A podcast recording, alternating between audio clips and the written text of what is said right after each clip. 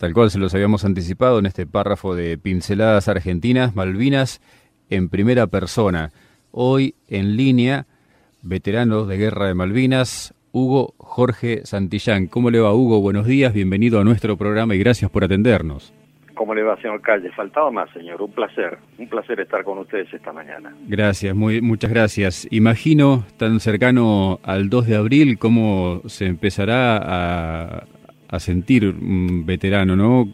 Con tantas cargas emotivas que, que volverán a hacerse presentes y, y sobre todo teniendo en cuenta que por estos días es como que la opinión pública también colabora para revivir todo esto, ¿no?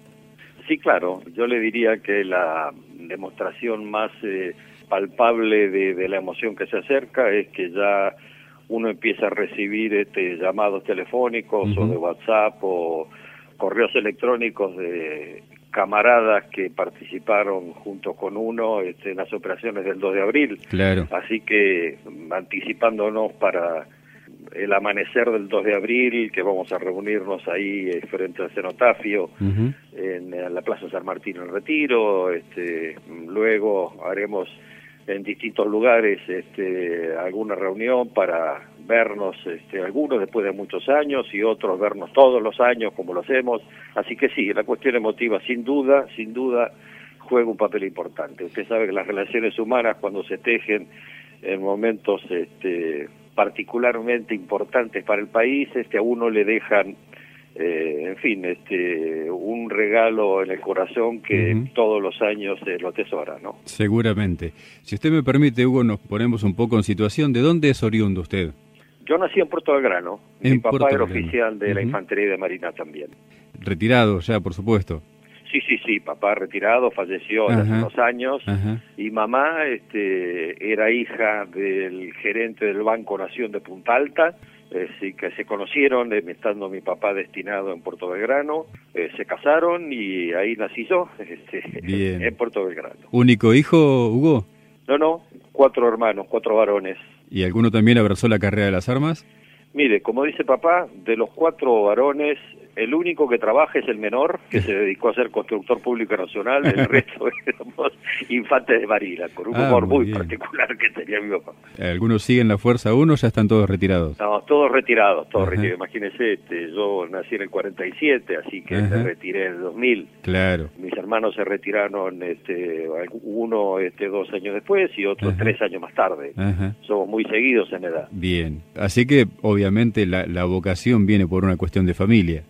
Sí, sí, este, cuando uno habla así de vocación de familia, yo la entiendo como el hijo del médico o el hijo del abogado Claro. este, eh, o, el hijo de la compañía de camiones, ¿no? Uno ve en el ambiente familiar el trabajo del padre y, y, bueno, eh, esas inclinaciones naturales este, que es- las describió como vocación, sí, son, son es, es, es así. Por supuesto, respetando el caso completamente distinto. Yo tengo la inmensa mayoría, para decirle el 95% de mis compañeros de la Escuela Naval, no son de origen familiar. Claro. Así que, este, lo que yo le estoy diciendo debe ser este, un caso particular. ¿no? Seguramente. ¿En qué año egresa de la escuela de formación, Hugo? Yo me recibí de la Escuela Naval en 1968. 31 de diciembre de 1968. Así que tenía ya unos cuantos años de servicio. ¿Con qué grado lo, lo encuentra la historia de Malvinas? Era capitán de corbeta de Infantería de Marina, tenía 35, sa- 35 años de edad. Comparándolo, si usted me permite, y no sé si conoce la equivalencia por ahí con ejército, que es la, la- la jerarquía que por ahí uno más conoce, domina, eh, ¿en qué grado sería más o menos de la oficialidad del ejército? Mayor, Mayor. mayor de infantería, Bien, o sea, de los primer, el escalón menor de los oficiales jefes. Exactamente. ¿Y en qué destino estaba cuando lo eh, cuando se Yo era produce? segundo comandante del batallón de infantería de marina número 2, cuyo asiento sigue siendo la base de infantería de marina baterías a 14 kilómetros de Puerto Belgrano. Usted sabe que ahí, cuando yo hice el servicio militar, pues yo soy de la época del servicio militar obligatorio, Ah, mire, no, no sabía. en la zona de baterías hicimos los ejercicios finales en el año 88, Mire usted, con algún tiro en conjunto con, con los Otto Melara de los batallones de infantería marina. claro, claro que sí, claro que sí. Este, Como que es- de campaña, claro Di- que sí. Discúlpeme la dispersión, pero se me amontonaron los recuerdos al nombrar la zona de baterías. Eh, inevitable, inevitable. Bueno, volvemos. Eh, segundo comandante entonces, me decía. Sí, señor. Y en los días previos a lo que fue el conocimiento público, digamos, de, la historia de ya del desembarco, ¿ustedes cuánto tiempo antes se enteran de, de que se iba a producir el desembarco y en todo caso que iban a ser parte de este, no? Mire, una de las cosas que el público mm, desconoce es que en realidad la operación se planificó en completo secreto, y ahora voy a ser gráfico, sí, sí.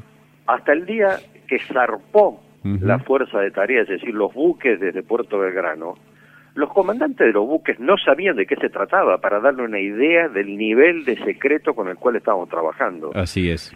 Yo me enteré de lo que íbamos a hacer el día 3 de febrero de 1982. Mi comandante, el capitán de fragata Westabel, que era el comandante del batallón, había recibido una directiva preliminar del almirante Busser, que era el comandante de la Infantería de Marina, el 7 de enero. Durante todo el mes de enero, el capitán Westabel estuvo consultando, en fin, datos sobre mareas, cartografía, regímenes de marea, este, cuestiones de, meteorología sobre las islas, para tener actualizada la información, si usted quiere, física relacionada con las mismas. Exacto. Habían tres personas que estaban trabajando en planeamiento de la operación, un brigadier de la Fuerza Aérea, un general del Ejército y un almirante este, de la Armada Argentina, que por orden del gobierno militar de entonces, viendo que las relaciones este, o negociaciones diplomáticas con Gran Bretaña no estaban llegando a ningún lado, comienzan a trabajar en el empleo posible de instrumento militar no antes de septiembre de 1982. El entonces este, almirante que yo le estoy comandando, que, eh, eh, comentando, que era comandante de operaciones navales, le da una directiva al almirante Busser y le dice, vaya previendo el empleo de un batallón de infantería de marina para el hipotético caso de que fracasen las operaciones, realizaríamos una operación anfibia con características muy particulares que después le comento. Así que usted empiece a preparar en los papeles y en completo secreto. En completo secreto, capitán, significa que usted solo, capitán Westabel, usted solo va a trabajar en este asunto. Capitán Westabel trabaja durante todo el mes de enero y el 3 de febrero yo regresé de mi licencia anual, me fui de vacaciones a Tandil, mis padres vivían en ese momento en Tandil.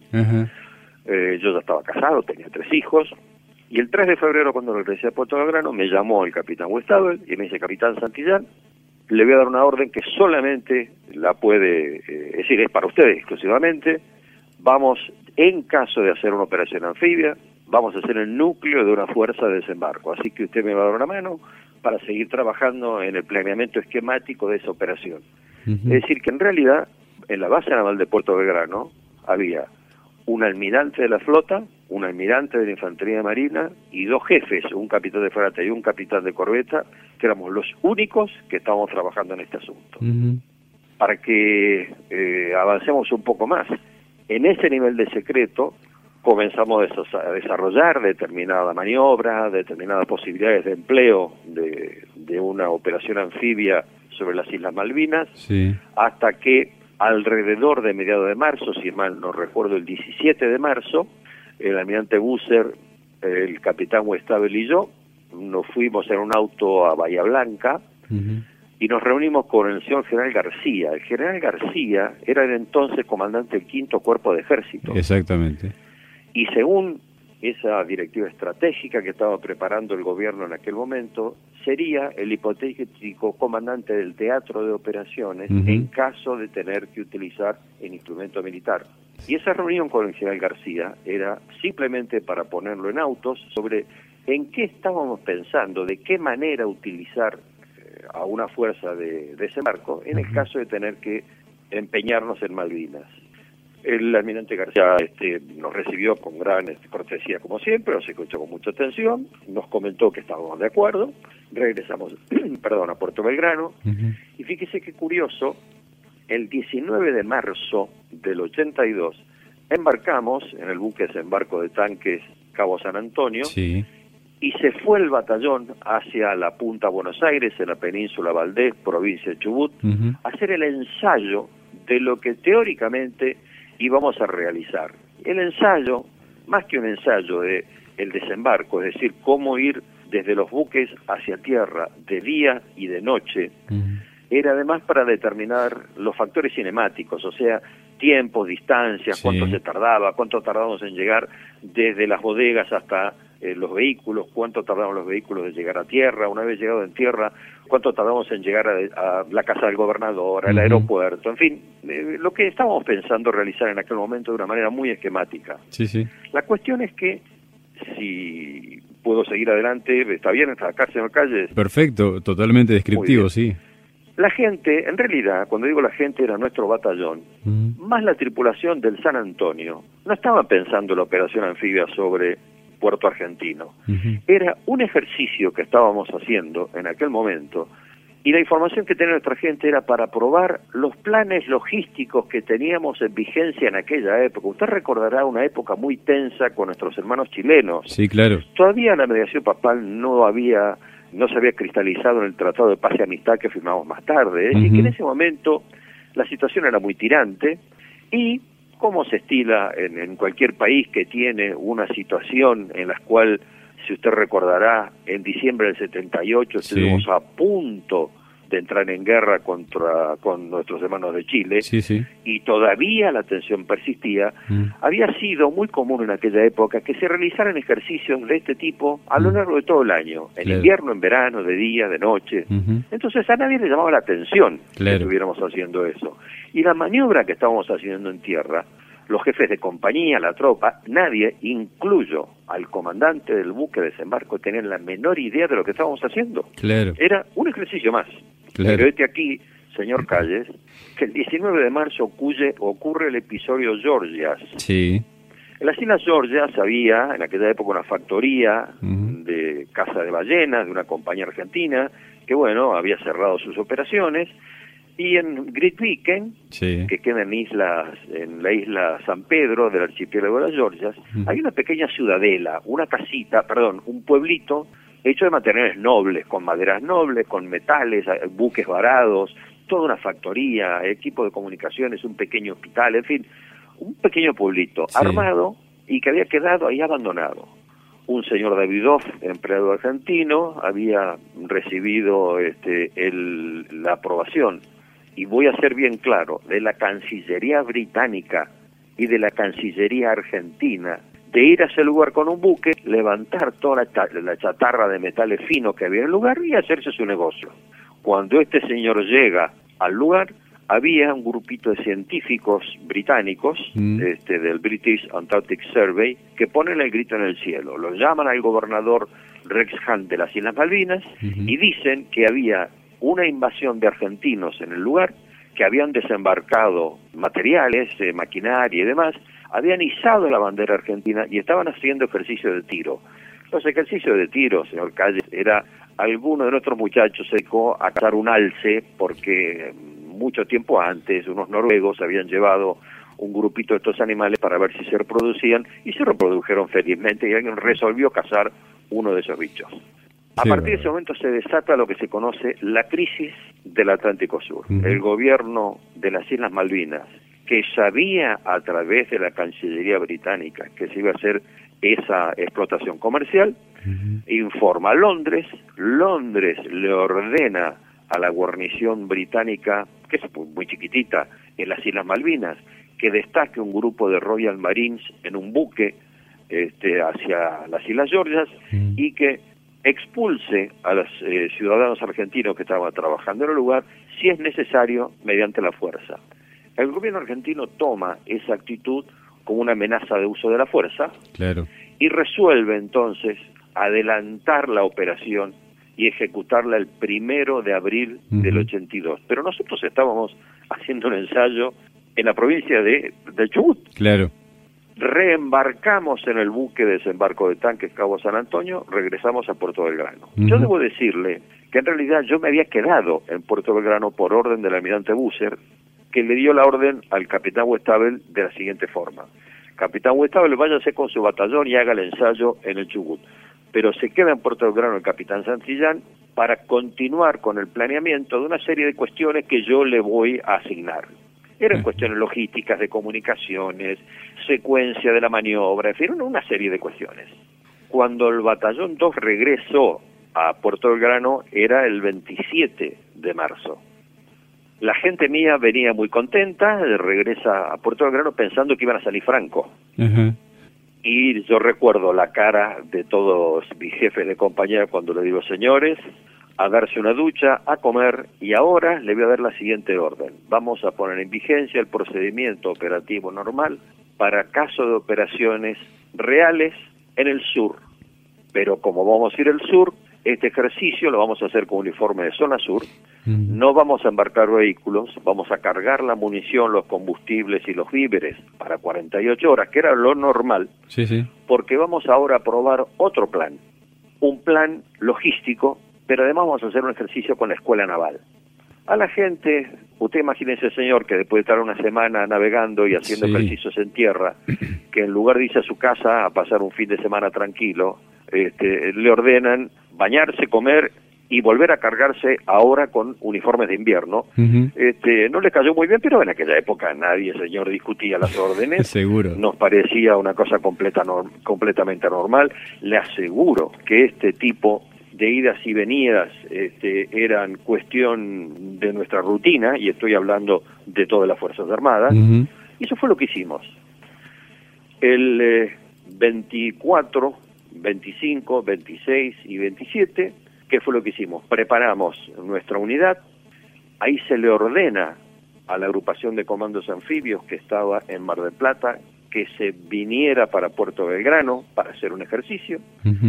Se le ordena al batallón de artillería de campaña que preparara una batería de obuses de 105 milímetros Otomelara, que ustedes son conocidos por usted, sí, sí. para embarcar para hacer un ejercicio se le ordena al batallón de vehículos anfibios que preparara su compañía de vehículos anfibios blindados y su compañía de camiones anfibios para un ejercicio. Y empezamos a trabajar en el plan para embarcar para hacer un ejercicio.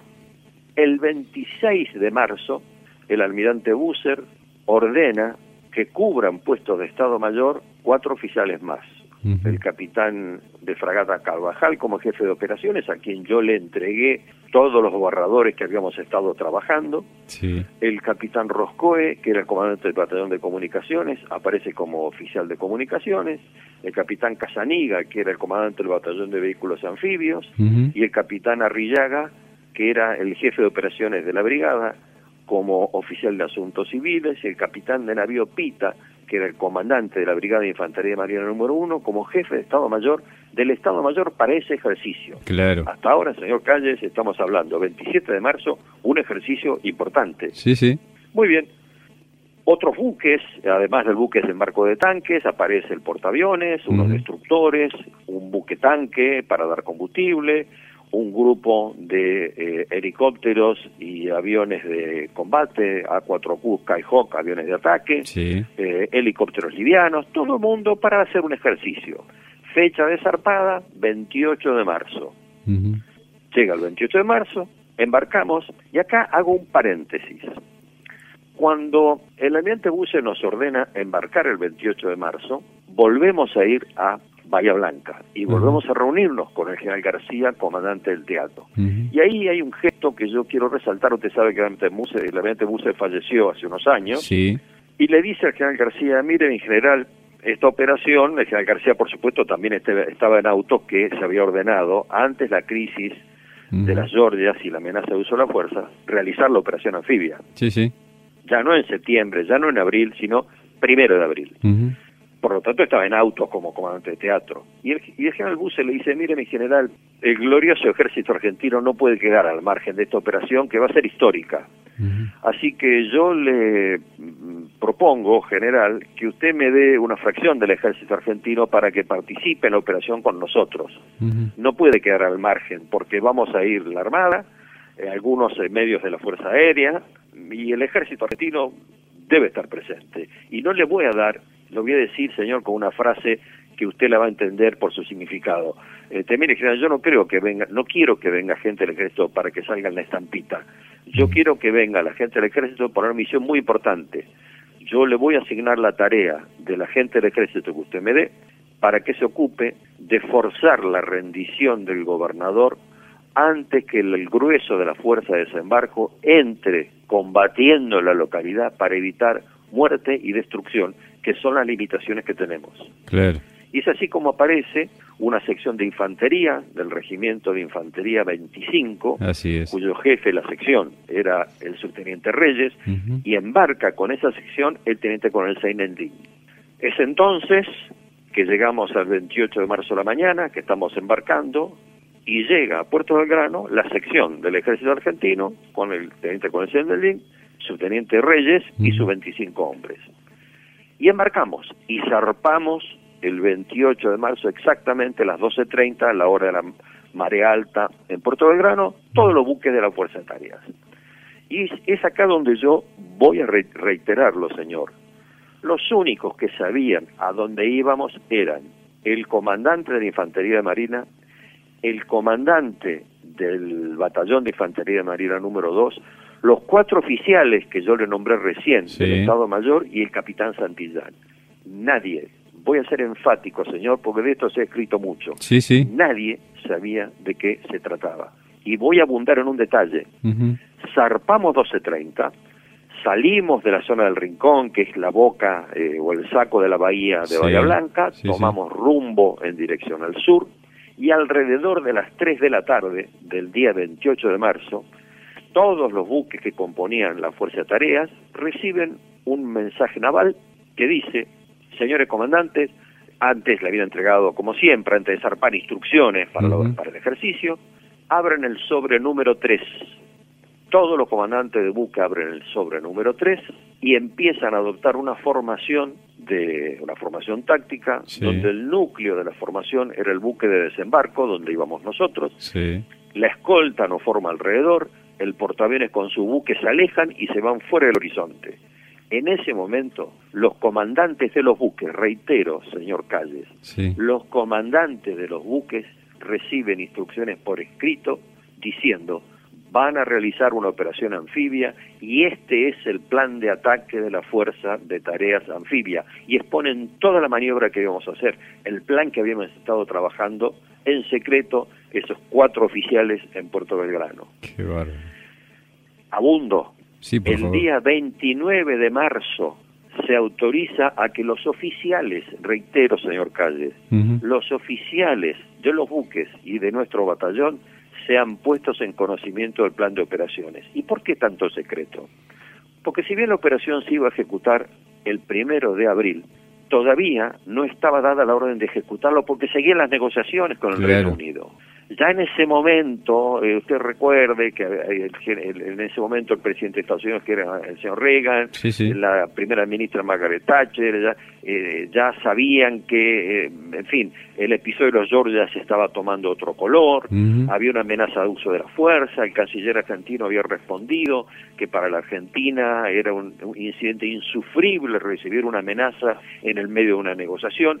En, en términos de la alta política, eso significa, señores, estamos en frente de una crisis. Sí, claro. Entonces, dándole tiempo a la diplomacia a resolver este tema, es que nosotros navegando hacia el sur, recién se puso en conocimiento de que probablemente íbamos a hacer un asalto anfibio a los oficiales el día 29 de marzo.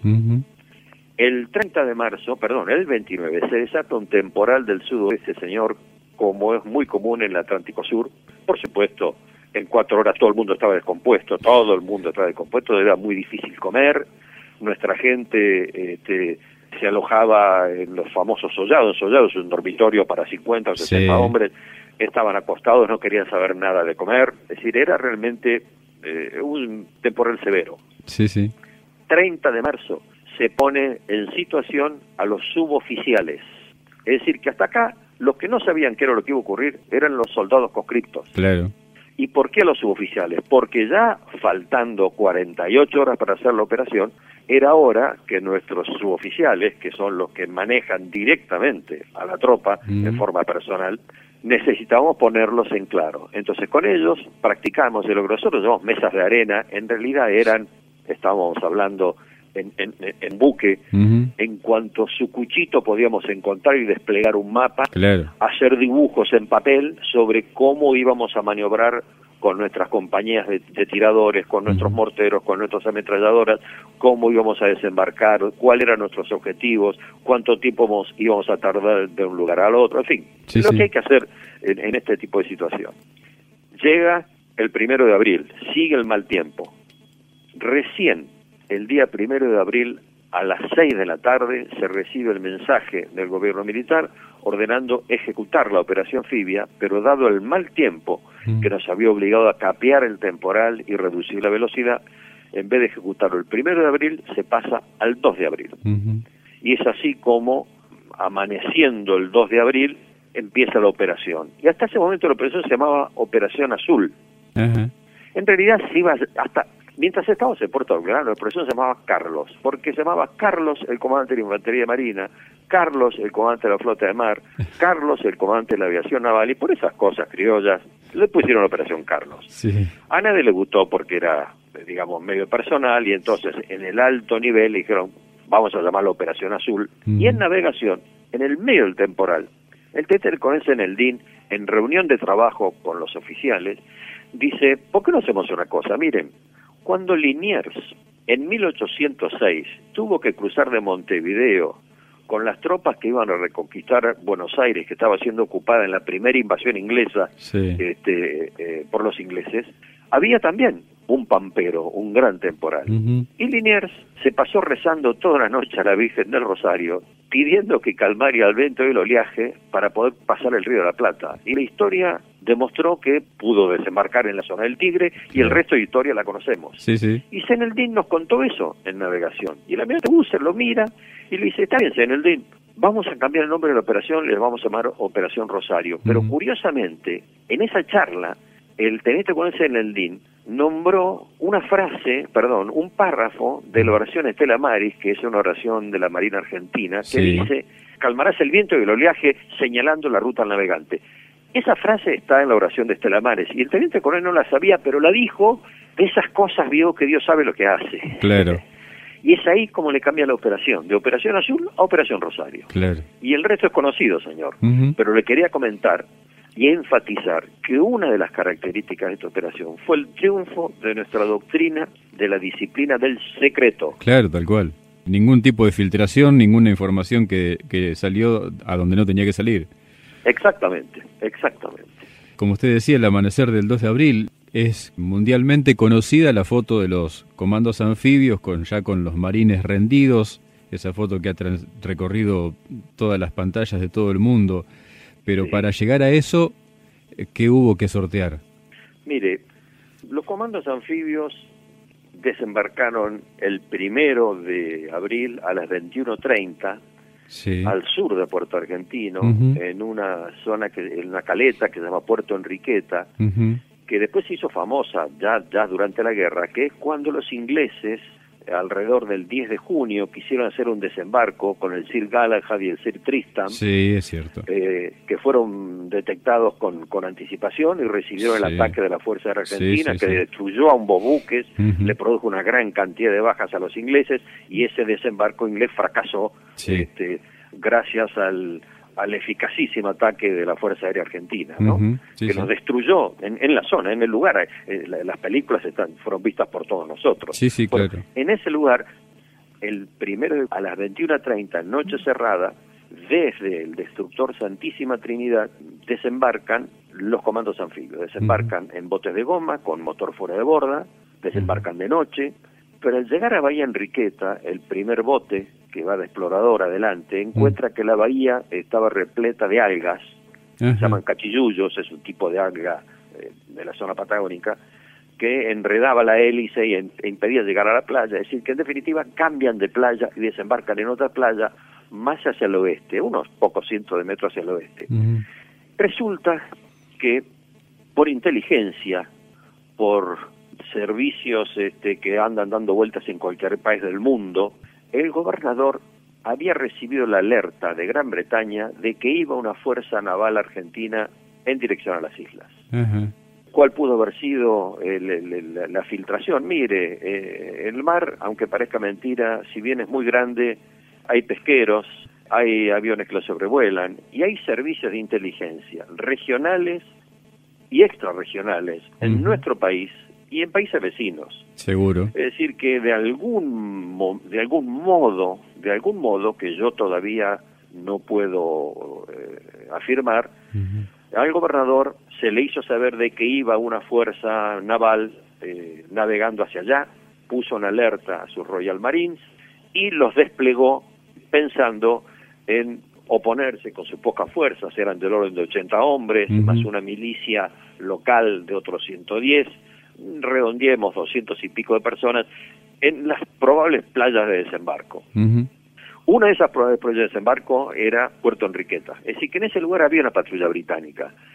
Pero fíjese usted lo que es este, la Providencia, como había algas en esa zona de noche cerrada, nuestra gente utilizaba visores nocturnos. Aunque parezca mentira, nosotros tenemos visores nocturnos y la guarnición británica de las islas no. Ese era un factor de superioridad nuestra. Por eso resolvimos desembarcar de noche, entre otras cosas. No van a Puerto Enriqueta, sino que desembarcan más al oeste. Y en ese lugar no había una patrullita británica. Es decir, que los comandos anfibios llegan a tierra sin que nadie los vea, sin que nadie los escuche. Y ahí los, los comandos anfibios se dividen en dos grupos. Un grupo a cargo del capitán Jaquino va a la casa del gobernador para lograr la captura del gobernador antes que la fuerza principal llegara al lugar. esa era la tarea que tenía Seineldin con su gente, primariamente. Pero cuando supimos que se había roto la sorpresa táctica, la noche anterior por radio habíamos escuchado al gobernador diciendo, viene una fuerza argentina navegando para acá, mm. los Royal Marines están con alta moral y estamos tomando medidas para enfrentarlos, es que hubo una serie de cambios. Y un cambio fue que el, la gente del ejército a cargo del subteniente Reyes y el teniente Juárez en lugar de ir a la casa del gobernador, debieran conquistar el aeropuerto y recibir el resto del regimiento, que era el que nos iba a relevar una vez que nosotros cumpliéramos nuestra misión. Por lo tanto, Yaquino con su gente va a la casa del gobernador y el resto, el grueso de los comandos anfibios, al cuartel de los Royal Marines para neutralizarlos, sorprenderlos y evitar el combate. Llega Yaquino a la casa del gobernador en el amanecer, alrededor de las 4 de la mañana, con sus visores nocturnos y con la iluminación de la localidad, porque la gente estaba durmiendo, con todas las luces del alumbrado público encendidas, reconocen la casa del gobernador y se preparan para cumplir su misión. Mientras tanto, el resto de los comandos anfibios hacen lo propio en el cuartel de los Royal Marines. Nosotros, mientras tanto, con el, buque de desembarco estamos entrando por el norte de la bahía de Puerto Argentino.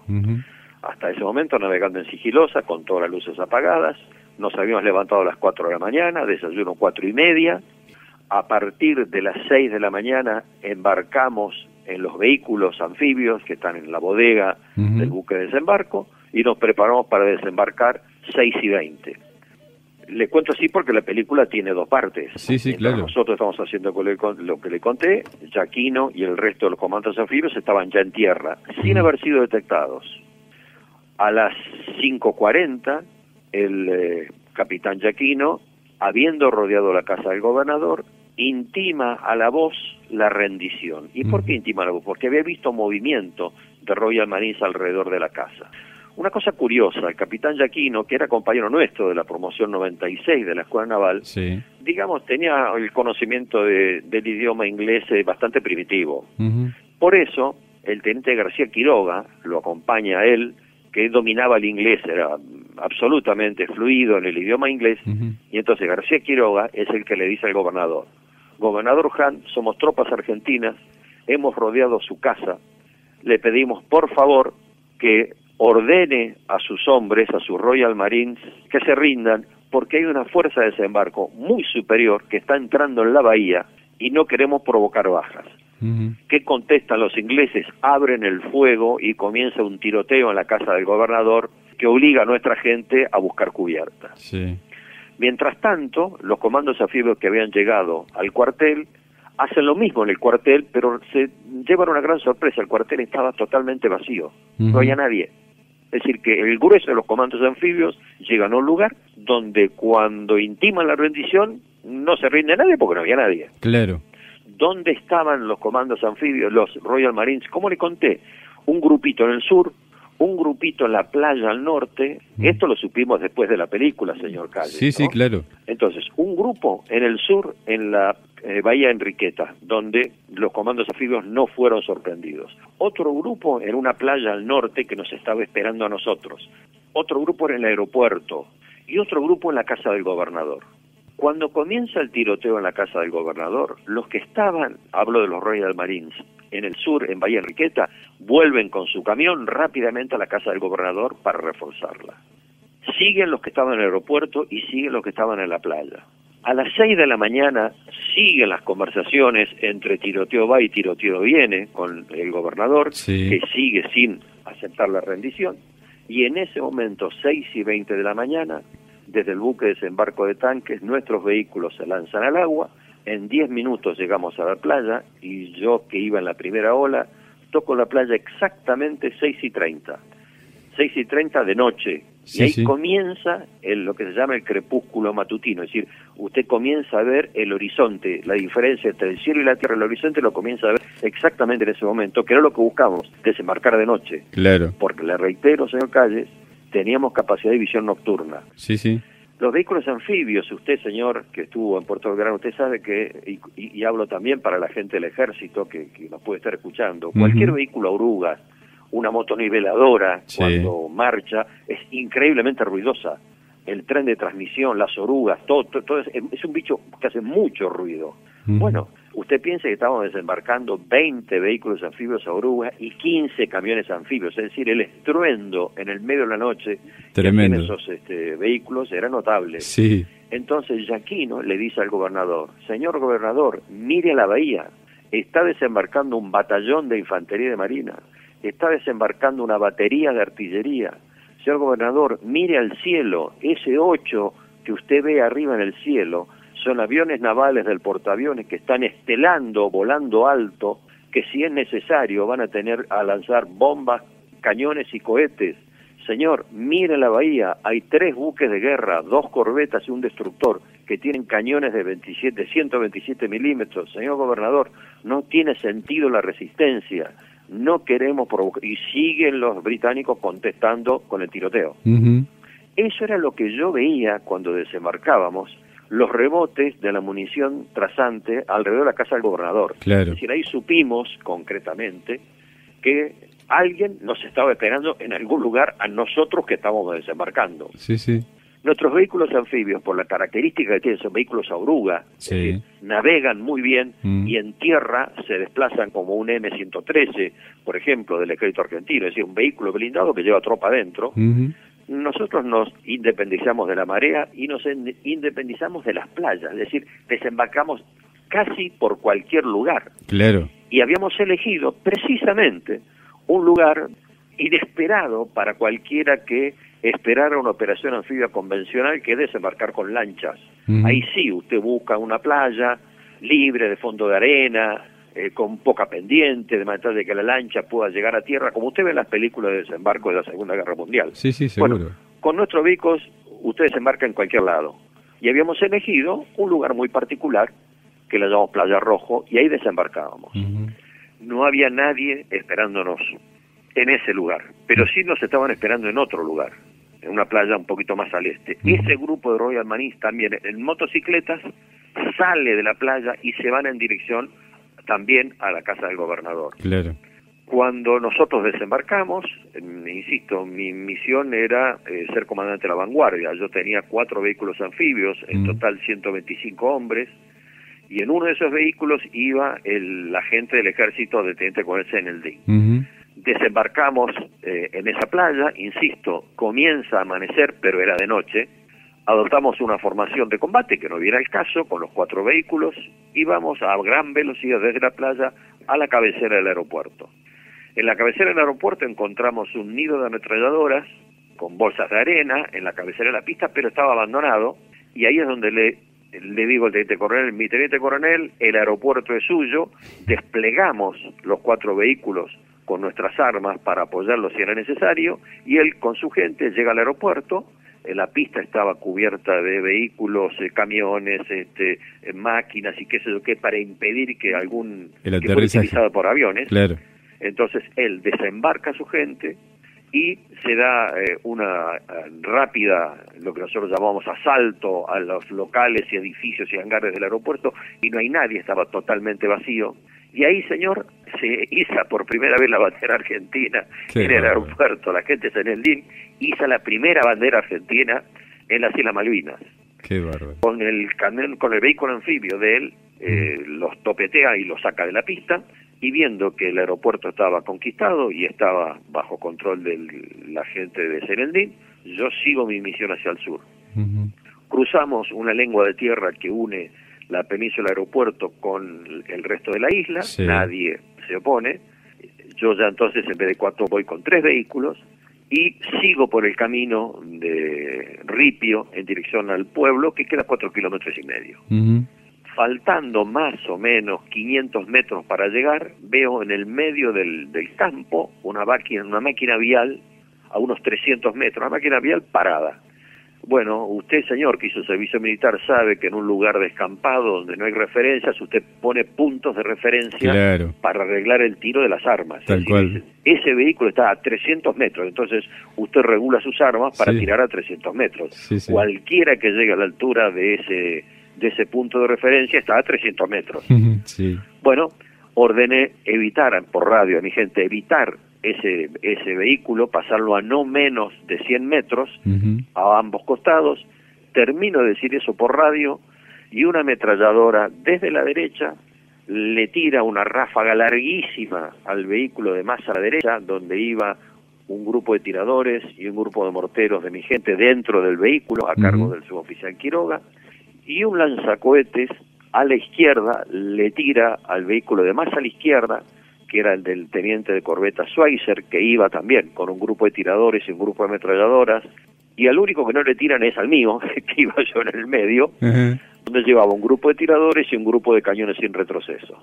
Ordeno lo que se estira en aquellos casos, que es desenfilada de casco, es decir, buscar en el terreno una ondulación para ocultar el vehículo al fuego del enemigo, desembarcamos las dotaciones, adoptamos una formación de combate, que no viene al caso, y le digo al suboficial que con sus morteros, y ahora le voy a explicar qué quiere decir el término, se lo voy a recordar, usted que hizo el servicio militar, que neutralice a la ametralladora, y a mi grupo de cañones que neutralice el lanzacohete de la izquierda. ¿Qué quiere decir neutralizar?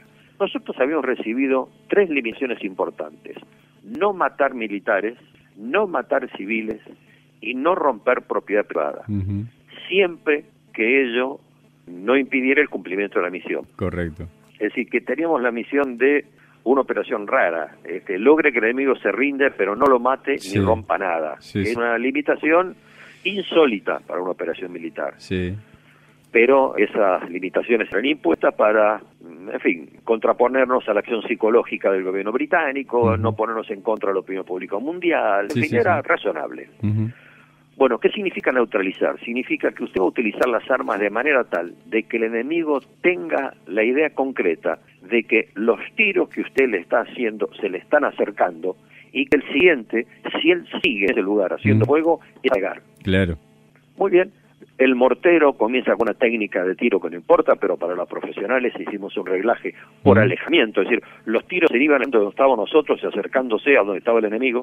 El cañón sin retroceso, habíamos ubicado donde estaba el lanzador, era una casa de techo a dos aguas, que salió en la tapa del diario Clarín el día 3 de abril. Es una casa de techo a dos aguas y se ve el cañonazo arriba, donde se junta la cumbrera del techo a dos aguas, se ve el cañonazo ahí arriba le habíamos ordenado, acuérdese, tirar y no matar a nadie. Sí, Le tiramos con un proyectil no de fragmentación que hubiera provocado seguramente al menos heridos, sino con un proyectil antitanque. Usted sabe que el proyectil antitanque, señor, es como usted tirara una aguja, es decir, penetra sin esquirlas, es decir, no provoca esquirlas. Claro. Entonces le tiramos con un proyectil antitanque al, a la cumbre de la casa, como diciendo, señores, si ustedes siguen tirando con el sacoete, el siguiente tiro es a matar. Claro. Muy bien, la ametralladora dejó de tirar en cuanto el tercer proyectil de mortero detonó unos 50 metros y pega justo en la cumbrera de la casa y el cañón sin retroceso hizo dos tiros. El primer tiro, señor Calles, cayó corto. Es como si usted hubiera errado el penal en un mundial. Me acuerdo que toda mi gente, ¡uh! la exclamación de erró el primer tiro. Sí. El segundo tiro es el que está en la foto del diario Clarín. Claro. Deja de tirar el lanzacohetes. En ambos casos, los ingleses tiraron granadas de humo para cubrirse la retirada. Dejaron de tirar y ahí, señor Calles, terminó el combate en la entrada a la localidad. Paro la película acá Estamos hablando de alrededor de las 7 de la mañana. Sí. ¿Qué había ocurrido mientras tanto? Seguía la charla entre los tiros y la conversación de Yaquino con la gente del gobernador. Ahí es donde se escucha el tiroteo nuestro en la entrada del pueblo. Y Yaquino le dice, señor gobernador, escucha los cañonazos en la entrada. Mm. Señor, no queremos provocar bajas en la gente civil que es inocente, no queremos matarle a su tropa, somos muy superiores a ustedes, señor Hunt, por favor. En ese momento contestan nuevamente los ingleses que ya estaban casi todos los Royal Marines habían vuelto a la casa del gobernador. Claro y nuestra gente los dejaba entrar, le reitero, señor Calles, no matar a nadie, los dejaban entrar, porque nosotros sabíamos que en el peor de los casos, si ellos estaban todos reunidos en la casa del gobernador, y en el peor de los casos nuestra superior era abrumadora. Muy bien, y aquí no se da cuenta que el gobernador no se iba a rendir, y le recuerdo cuál es la misión de él, lograr que se rinda el gobernador antes que nosotros entráramos al pueblo, pero él ya veía que estábamos combatiendo en la entrada del pueblo. Claro. ¿Qué es lo que hace el capitán Yaquino? Empieza a cumplir su misión y le dice a su segundo, vamos a entrar. Da una serie de órdenes eh, tácticas que no vienen al caso, que es las órdenes que usted da antes de pasar al asalto, y él va a la casa del gobernador, va a entrar agresivamente en combate a la casa del gobernador. Entra por un lugar y se encuentra con un pasillo que no tiene salida. Retrocede con su patrulla, un grupo de ocho hombres, dobla una esquina y se topa con una patrulla de Royal Marines que estaban volviendo, entrando a la casa del gobernador. Los Royal Marines hacen fuego y le pegan con fusil FAL mm.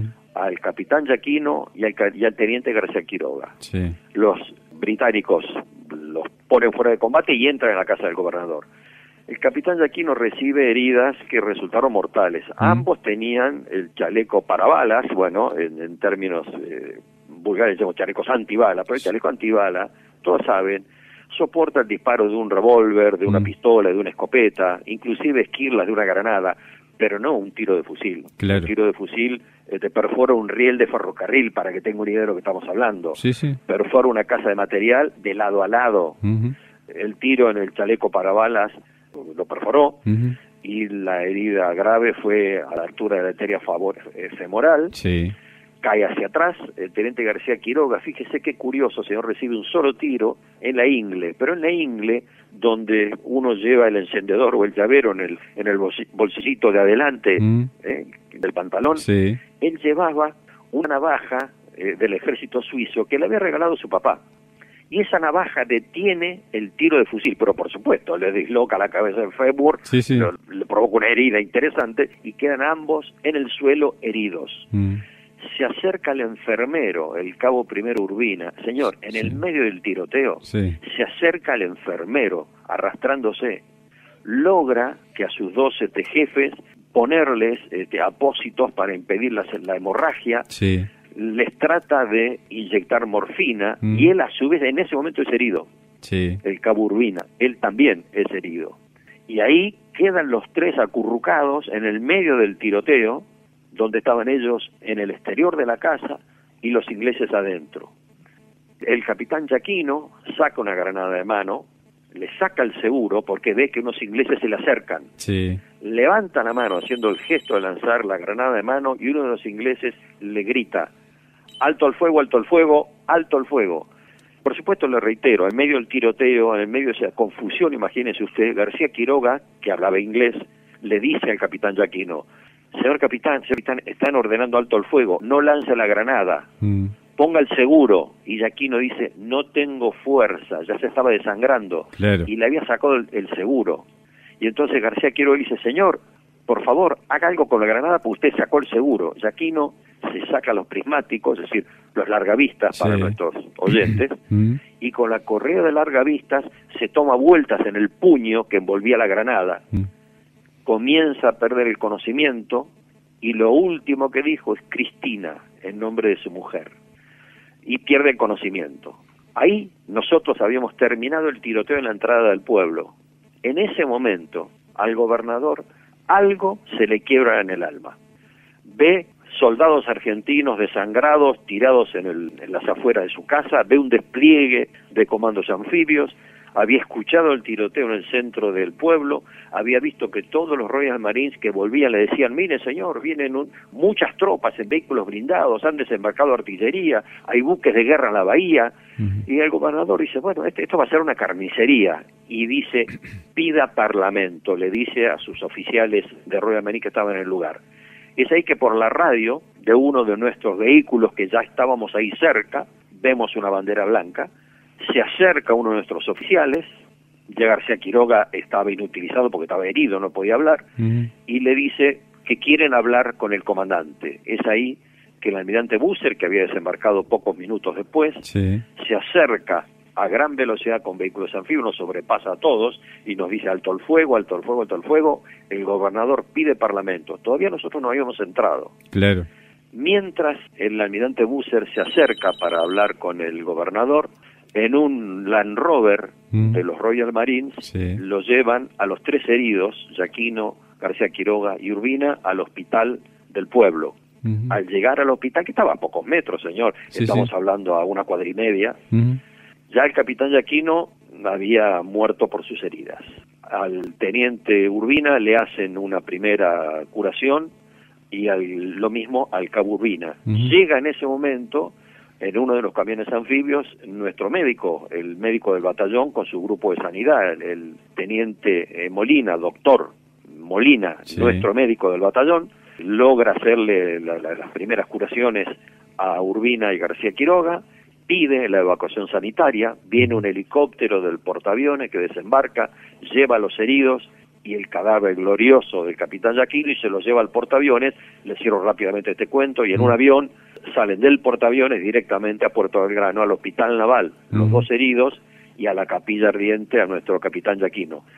Y ahí viene la rendición del gobernador. Yo le diría, señor, que entre 8 y 20 y 8 y 30 se ordena el alto al fuego y se produce la rendición de la guarnición. Pero todavía había una patrulla de Royal Marines que no tenía radio y no había recibido la orden de rendirse. Entonces yo con mi vanguardia voy al cuartel por orden del almirante Busser, por supuesto. Voy al cuartel de los Royal Marines, doy la vuelta, que lo veo desocupado.